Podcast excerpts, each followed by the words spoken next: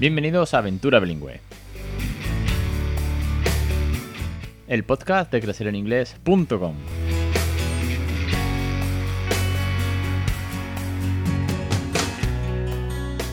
Capítulo 265, el 22 de julio de 2021. Muy buena, bienvenido, bienvenida. Esto es Aventura Bilingüe, el podcast sobre bilingüismo real. Seguramente ya sabes más que de sobra de que va esta loca aventura de lo que aquí os hablo.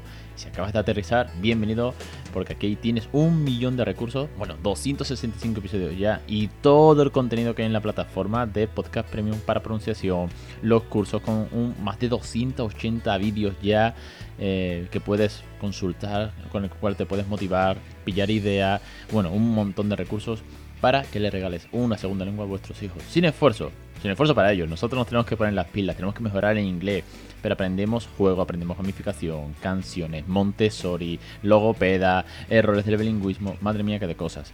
Y por cierto, he vuelto a las cámaras. Hace mucho, mucho tiempo que no volvía a dar un curso, porque después de crear la plataforma de los 10 primeras lecciones, de los 10 primeros cursos, sí, 100 lecciones, eh, vino todo el equipazo de Teacher, ¿no? Y yo he vuelto con muchas ganas a un curso de juegos por edades de 3 a 4 años. Board Games con vocabulario, con frases, juegos sencillos de toda la vida, ¿eh? Pero cómo se juega en inglés, tanto para la parte OPOL como para la parte rutina. Vamos a ver cada juego dónde encaja mejor. Y también una parte muy importante pedagógica de desarrollos de áreas de los niños, para la motricidad, o para la discriminación visual, o para estrategias. Y todo esto en inglés. Así que echadle un vistazo, suscribiros, lanzaros y regalarle una segunda, una segunda lengua a vuestros hijos, ahorrándoos una cantidad enorme de dinero el día de mañana en academias. Vamos con la reseña de esta semana. Tengo por delante el libro Over the Moon, que es el cuento ilustrado de la película Over the Moon, Más allá de la luna, de Netflix. No sé si habéis visto esta peli. Eh, a ver, os cuento. Eh, mi hijo la vio en el cole dijo que le había gustado mucho y yo pues la quise ver en casa con él. Eh, obviamente pasamos de español que la vio en el cole a verla en inglés. Y después le dio mucho por esta peli. Es la típica peli trending topic que durante tal vez dos, tres, cuatro semanas está en bucle, ¿vale? termina la peli y te dice que quiere verla otra vez. Bueno, pues venga, mañana la vemos otra vez. entonces mañana otra vez y, y sigue. Le pilla el rollo a la peli eh, y ponemos las canciones. Tiene un par de canciones chulas, sobre todo una muy discotequera, ¿no? Eh, y lo ponemos para la rutina del baño, etcétera, etcétera. Entonces, eh, cuando hay algo así muy trending topic que entra muy a saco, pillo si tiene cuento. Esto es un consejo que ya creo que he dado más de una vez en el podcast, que es si algo es muy top en ese momento, a ver, tampoco hace falta gastarse una pasta en cada cosa que le mola al niño, ¿no? No, es cuestión de ser caprichoso. Pero, claro, nosotros tenemos la política de que cuentos son ilimitados, por así decirlo. Porque es lectura, es una rutina bonita, eh, no es una tablet, ¿sabes? Con lo cual aprovechamos. Tengo el cuento. El cuento, bueno, aparte de que portada de esta con cubre tapa, eh, satinada, ilustración gráfica muy chula. Sí, estas cosas están muy trabajadas con este tipo de producciones eh, a gran escala, ¿no? El cuento, deciros dos o tres detalles. A ver, por un lado, la peli, no sé si la habéis visto, va sobre una niña eh, china que pierde a su madre por una enfermedad. La niña se deprime y quiere ser astronauta, entre otras cosas, un empoderamiento femenino de una niña que quiere ser astronauta. Eh, la madre fallece, crea un cohete eh, artesano y con ese cohete va, entre comillas, a la luna, ¿no? Más allá de la luna. Digo entre comillas porque al final no deja de ser una especie como de viaje mental realmente de lo que va la peli, ¿no? Y se lleva además a su nuevo hermano, un hermanastro, porque el padre hace una nueva pareja, ella no está conforme y en la luna se le aparece la diosa de la luna que curiosamente se parece mucho a su madre, la cual le canta una canción de la luna y bueno, pues vuelve a recuperar eh, el amor, una nueva familia y tal y que cual.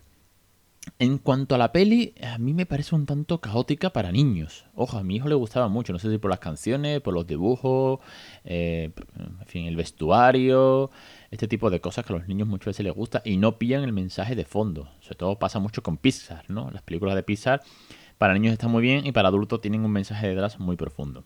El cuento, lo bueno que tiene es que es sumamente más corto, quita mucha morralla porque tiene un par de idas de olla la peli de que si hace una carrera por la luna con unos dragones, unas ranas, es como, Dios mío, como Dios mío que, ha fumado esta niña para, esa movida. En el cuento es mucho más liviano, mucho más sencillo.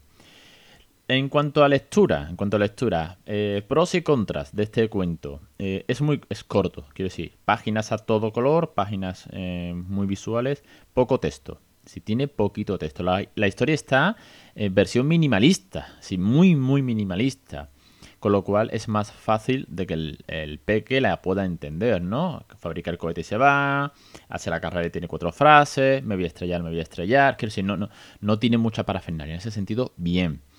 Parte compleja, tiene algunas palabras que a mí me cuestan, pero esto es personal. Sí, bueno, la reseña es personal, nunca mejor dicho, pero tiene algunas palabras que a mí me cuestan pronunciar. Es un cuento eh, como el de Diana, Daniela de Pyrot, que no es un cuento para leer rápido, ¿vale? A mí es un cuento que tengo que leer despacio. Me puedo trabucar más y quiero hacerlo bien. Que tampoco está mal, ¿eh? Ojo, no hay que correr, no hay que correr con esta rutina del cuento. Tiene algunas palabras, como ya os digo, un tanto más complejas de pronunciar. Tiene mucho, mucho, mucha voz eh, en pasado y pasado perfecto. ¿Vale? Que siempre son, sabemos que los no nativos tenemos ahí las terminaciones ND, a veces nos cuesta un poco. Parte guay, pues mira, una, curiosidad. Al final, os digo una curiosidad con este libro. Cualquier libro siempre descubre vocabulario nuevo, ¿vale? Esto puede pasar en cualquiera.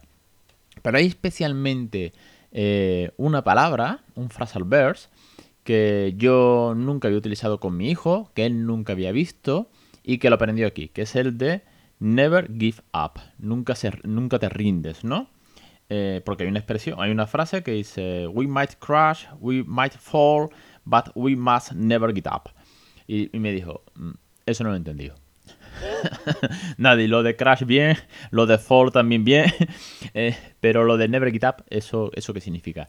Entonces, oye, pues un cuento nuevo, un frasal ver nuevo, por mí, eh, check conseguido, porque es un libro que le gustó durante un tiempo. Ya os dije que era trending topic. Ahora es un libro de polvo en la estantería, no se suele coger, si se lo ofrezco no le llama demasiado la atención, pero bueno, esto es como todo, puede volver en cualquier momento, ¿no? Podemos retomar la peli o volver a poner las canciones y aprovechar. En cuanto a las canciones, eh, son difíciles, son eh, rápidas, sobre todo una de ellas, la más bailonga, pero cuando hay canciones en películas lo que hago es que mínimo mínimo intento aprenderme y enseñarle la, la estrofa principal, el estribillo aunque sean eh, dos o tres eh, frases, no más, y ahí algo corre. Luego él se inventa el inglés, igual que se inventa el español, eh, pone su letra y se la medio inventa, pero por lo menos un empujoncito más a ese inglés, a ese bilingüismo, a esa naturalidad de que pueda cantar en inglés. Yo os digo, un libro, si os gusta la peli, chulo, ya ha pasado a mejor de época, porque Over the Moon fue del 2000, de primeros del 2020, si no recuerdo mal, antes de toda la pandemia. Eh, incluso del 19, porque creo que este fue por Navidades, ahora que, me pongo a pensar. Pero guay, en cuanto a que es fácil de leer porque tiene poco texto, pero hay que cuidar mucho la pronunciación. Y una historia con valores. Empoderamiento femenino de la niña que quiere ser astronauta y del amor en familia, de cómo buscar eh, una nueva oportunidad a la nueva familia. Eh, cómo el amor es la llave, es de key para la felicidad Sí, en cuanto a valores está muy, muy bien y muy imaginativo. Eso también. Es muy, muy imaginativo cuando la niña se va a la luna y monta. Hay un espectáculo.